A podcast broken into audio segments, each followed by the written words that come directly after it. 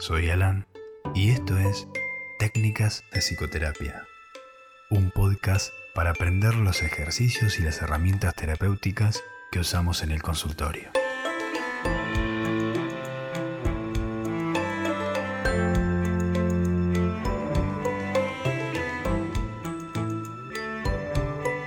Bienvenidos. Bueno, bienvenidos a un nuevo episodio de Técnicas. ¿Te pasó esto alguna vez? Estás en la facultad o empezás un trabajo nuevo, te toca socializar con gente nueva, estás ansioso, nerviosa, que piensen que sos un poco interesante, poco inteligente, con miedo a trabarte o que digas algo fuera de lugar. Entonces empiezan a hablar con vos, te trabas, respondes lento, se empieza a notar por tu lenguaje corporal que estás incómodo, mirás el celular porque no sabes qué decir, empezás a transpirar, aparece otro silencio incómodo, pero ves que los demás pudieron entablar una conversación fluida sin ningún tipo de ansiedad ni problema. ¿Nunca te pasó? A mí sí. ¿Por qué pasó eso? Porque estabas escuchando, pero no prestando atención.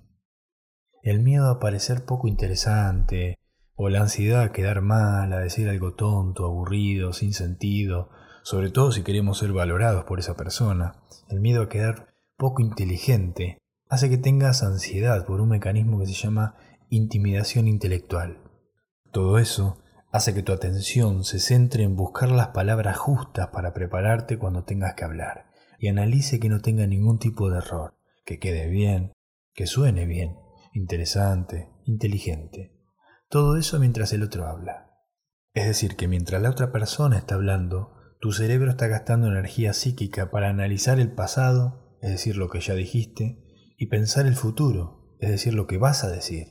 El resto que sobra de ese ejercicio mental está puesto en escuchar lo que la persona dice. Todo eso al mismo tiempo. ¿Qué puede pasar? Haz un ejercicio. Prueba a escribir en un papel explicando todo lo que hiciste desde que te levantaste hasta ahora, mientras en el mismo momento contás en voz alta de 3 en 3, empezando por el 30.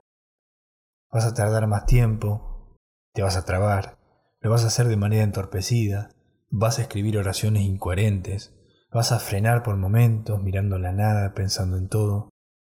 ¿Te suenan esas cosas? Lo mismo haces en esa conversación porque estás haciendo varias cosas al mismo tiempo, internamente. Y ese esfuerzo, esa ansiedad por no quedar mal, hace que salga mal. ¿Cómo puede ser que con esa persona te trabes y después con tu mamá o tu hermano hablas fluidamente de todo? Igual que con los pensamientos, la lucha para evitarlos es lo que hace que tomen fuerza. La energía mental gastada para analizar, buscar que lo que vayas a decir sea inteligente o acorde a la conversación, hace que no escuches a la persona y que la charla no sea fluida por eso. Pero ¿cómo lo resuelvo? La manera para evitar que la mente se centre en lo que dije o en lo que voy a decir mientras esa persona habla es nada más y nada menos que escuchar a esa persona. Parece fácil, pero no es. Mientras escuchas a esa persona, para evitar irte al pasado o al futuro, hay que anclarse en el presente. Y la mejor manera es imaginando lo que la persona está diciendo. Por ejemplo, si te está contando que fue a Italia y anduvo en bici, en tu cabeza tiene que aparecer una imagen mental de esa persona andando en bici en un lugar que para vos es Italia. Y vas siguiendo su historia visualizándola mentalmente. Así vas a evitar que tu atención vaya a buscar algo interesante para decir de Italia o lo que sea que quieras encontrar para no tener un silencio incómodo cuando la persona termine de hablar. ¿Ves cómo ya te ibas al futuro? Otra cosa buena que tiene el visualizar lo que la otra persona está diciendo es que podés conectar realmente porque toda la atención está puesta en lo que está contando. De manera que lo que digas cuando termine de hablar siempre, pero siempre suena fluido. Porque conectaste, entendiste lo que quiso decir. Igual que cuando hablas con tu mejor amigo, no estás prestando atención, no estás pensando en nada más que en su historia. Es una técnica sencilla, pero vas a ver que cuando la empezás a poner en práctica, te acerca a esa persona, te conecta, y es una buena estrategia para facilitar la conexión emocional. Bueno, eso es todo por hoy. Espero que te haya servido. Hasta la próxima.